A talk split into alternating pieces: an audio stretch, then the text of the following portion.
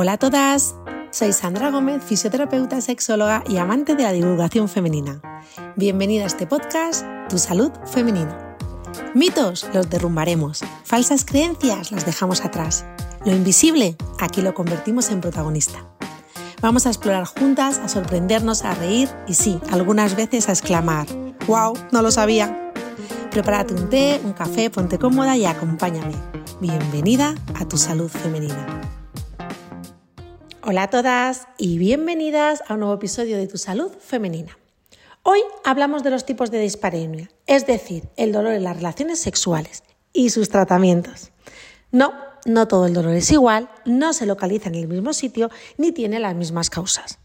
Pero la buena noticia es que existen soluciones. Así que si has experimentado dolor o conoces a alguien que esté sufriéndolo, escúchame que empezamos.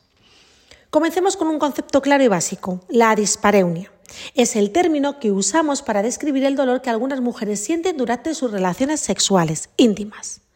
Pero atención, no lo confundas con el vaginismo, que ocurre cuando la penetración se vuelve imposible a pesar del deseo de la mujer. Piensa en la dispareunia como un zapato que te aprieta, que te resulta incómodo y duele, pero que puedes seguir usándolo aunque las dos sabemos, que no deberías hacerlo. En cambio, el vaginismo es como si no pudieras meter el pie en el zapato en ningún momento o circunstancia. ¿Notas la diferencia?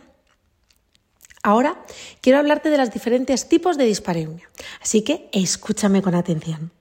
Puede ser la dispareunia por su origen, una origen primaria, es decir, aquellas mujeres que siempre han tenido dolor en sus relaciones sexuales y lo recuerdan desde su primera vez. Es como si desde que te pongas el primer zapato en tu vida siempre te doliesen los pies. Sin embargo, tenemos esa dispareunia secundaria que surge en un momento específico de la vida, después de haber tenido relaciones sin dolor y placenteras. Un ejemplo podría ser el posparto debido a una cicatriz de episiotomía o desgarro. Pero no se limita solo a estas etapas de la vida. También el estrés o hábitos como el bursismo, apretar muy fuerte la boca, también pueden causarnos dispareunia en nuestro suelo pélvico. Sí, si no sabías que hay una relación directa entre tu boca y periné, me lo apunto para contártelo en otro momento. Volviendo un poco al zapato, es como si después de usar unos zapatos súper cómodos que te han ido muy bien siempre, de repente comienzan a lastimarte. La dispareunia también la podemos observar en el contexto. Podemos tener una dispareunia generalizada, es decir, es el dolor constante, independientemente de la situación o la pareja que tenga. Es decir, esos zapatos que uses como los uses siempre duele. O puede ser una dispareunia situacional. Sucede bajo ciertas circunstancias, como por ejemplo en determinadas posiciones en nuestras relaciones sexuales o con ciertas parejas. Es como esos zapatos que te lastiman, pero solo en ciertos momentos. También, mujeres, cuando hablamos de la dispareunia tenemos que hablar del dolor y de dónde se localiza. Puede ser un dolor superficial que se siente al principio, justo en la entrada de la vagina, o por el contrario, podemos encontrarnos un dolor mucho más profundo que se siente dentro y que además es como un dolor mucho más difuso. Por lo tanto, mujeres, Podemos experimentar dolor en diferentes momentos y lugares durante nuestras relaciones sexuales. Es esencial que si sientes dolor reconozcas las características porque esto nos ayudará a saber qué tenemos que hacer para tratarlo. Porque cualquier problema también tiene soluciones.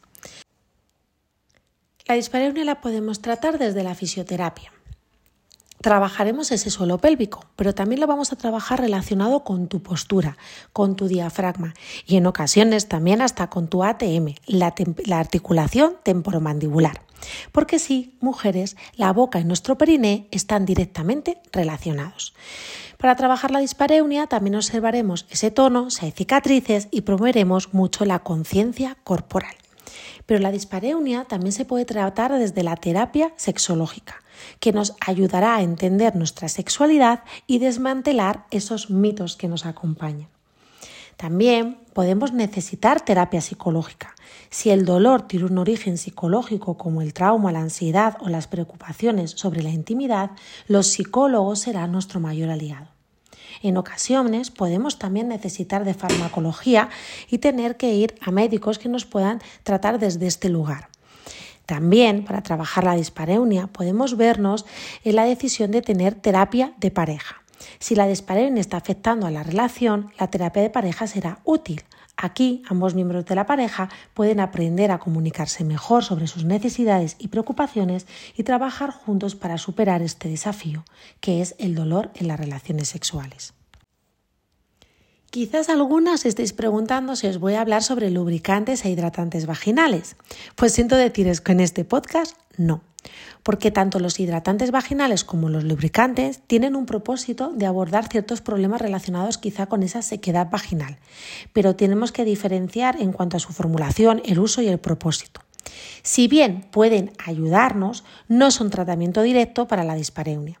Hoy os quería mostrar cuáles son los tratamientos que tenemos ahora mismo para acompañaros durante el dolor en las relaciones sexuales.